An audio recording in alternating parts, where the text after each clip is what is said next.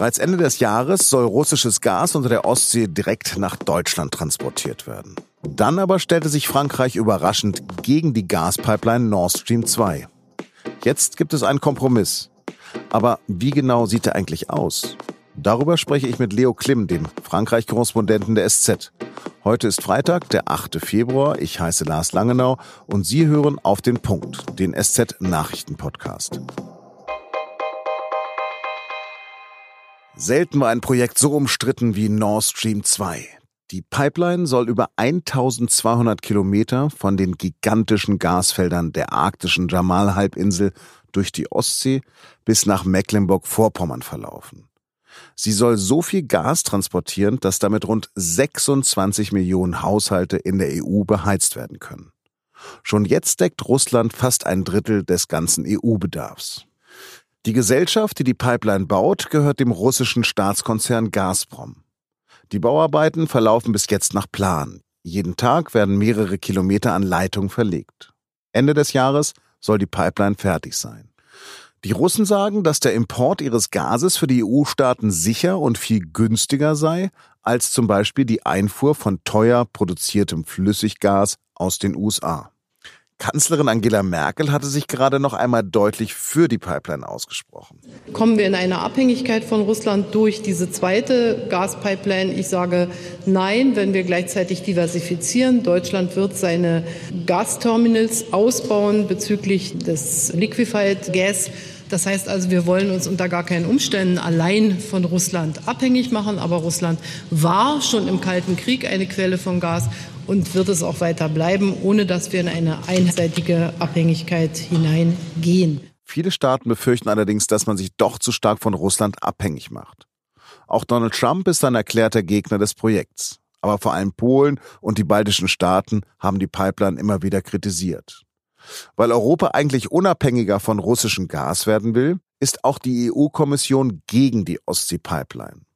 Und dann wurde bekannt, dass auch noch Frankreich eine neue EU-Gasrichtlinie unterstützt, mit der Brüssel das Projekt deutlich strenger regulieren könnte. Die engen deutsch-französischen Beziehungen drohten in eine Krise zu stürzen. Freitagmittag haben die EU-Diplomaten dann aber einen Kompromiss gefunden. Das Milliardenprojekt kommt, aber es gibt strenge Auflagen. Darüber spreche ich jetzt mit dem SZ-Wirtschaftskorrespondenten in Paris, Leo Klim. Herr Klim, was hat sich denn jetzt eigentlich verändert?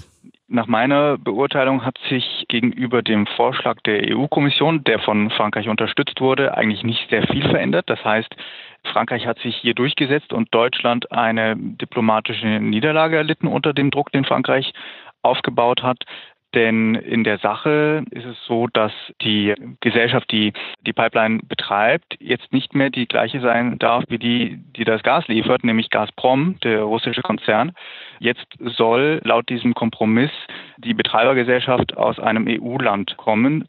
Und das war das, was Gazprom sicherlich nicht wollte. Und Gazprom wurde von Deutschland unterstützt.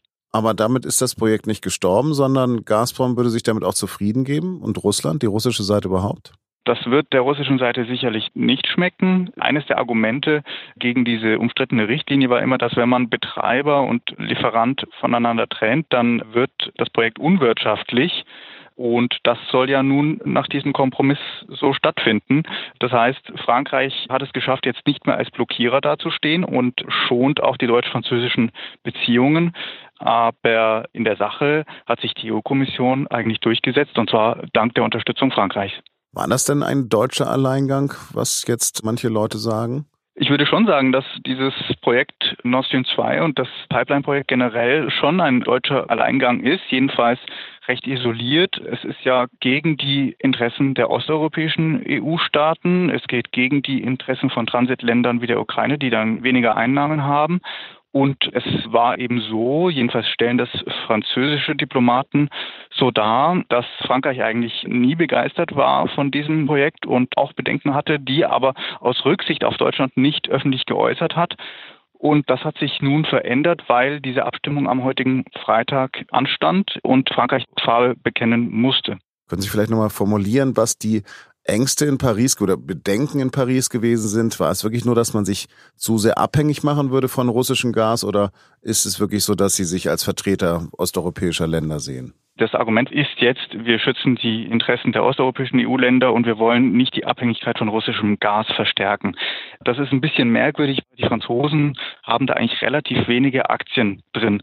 Sie hängen wenig von russischem Gas ab, anders als Deutschland. Sie beziehen ihr Gas hauptsächlich aus Norwegen und sind ansonsten sowieso vor allem ja auf Atomstrom getrimmt.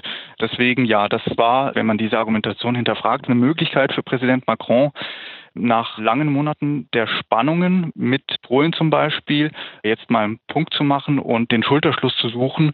Man darf nicht vergessen, dass im Mai Europawahlen stattfinden und dass Macron hier auch noch Partner braucht, dass er überhaupt nicht weiß, wie er politisch existieren wird als Faktor nach der Europawahl.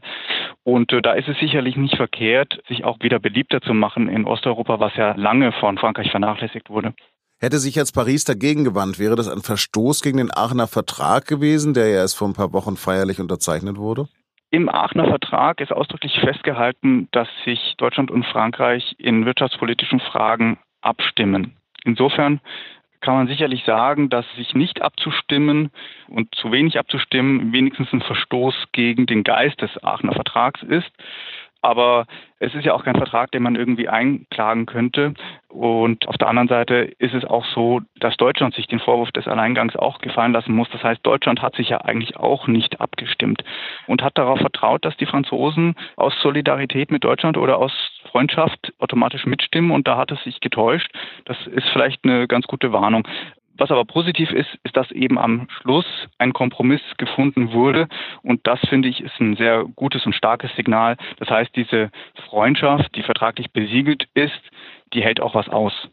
Vielen Dank, Herr Klimm, und beste Grüße nach Paris. Danke auch. Und jetzt noch drei Nachrichten, die heute wichtig sind. Nach Verkehrsminister Andreas Scheuer ist jetzt auch Familienministerin Franziska Giffey von der SPD mit Plagiatsvorwürfen konfrontiert. Laut Recherchen der Internetplattform Froniplug enthält ihre Doktorarbeit an der FU Berlin aus dem Jahre 2009, Zitat, zahlreiche wörtliche und sinngemäße Textübernahmen, die nicht als solche kenntlich gemacht sind. Lange Passagen finden sich bisher nicht darunter. Giffey promovierte im Bereich Politikwissenschaft. Ihre Dissertation verfasste sie zum Thema Europas Weg zum Bürger. Vergangenes Jahr haben sich in Europa so viele Menschen mit Masern angesteckt wie seit zehn Jahren nicht mehr. Laut der Weltgesundheitsorganisation WHO ist die Zahl der Betroffenen innerhalb eines Jahres auf das Dreifache angestiegen.